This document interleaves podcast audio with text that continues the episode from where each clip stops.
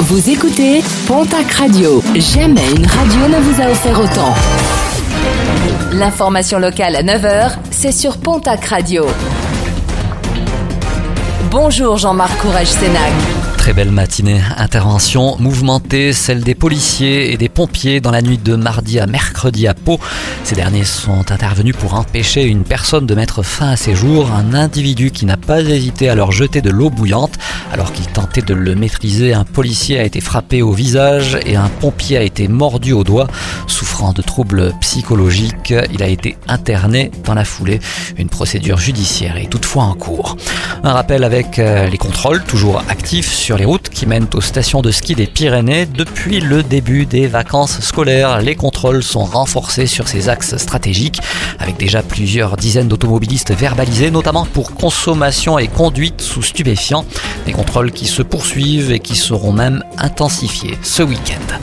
Pyrénées-Atlantiques, Landes et Haute-Garonne parmi les bons élèves, Gers et Haute-Pyrénées dans la moyenne, selon les dernières données du rapport de l'Observatoire national de la rénovation énergétique. Seuls 6% des résidences principales sont des passoires thermiques dans les Pyrénées-Atlantiques, 6,1% dans les Landes et 7,7% en Haute-Garonne.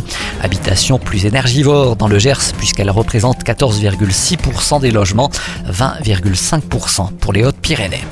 La troisième édition du Forum de l'emploi transfrontalier, c'est aujourd'hui à Andaille. Une cinquantaine d'entreprises présentes au gymnase Irandats jusqu'à 13h.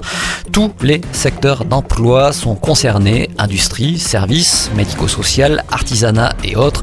Un pôle d'orientation et d'accompagnement à la recherche d'emploi sera également proposé aux visiteurs.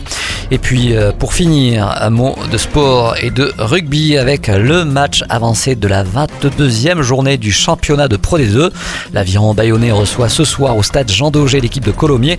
Coup d'envoi de la rencontre à 20h45, un match qui sera retransmis en direct sur Canal Plus décalé.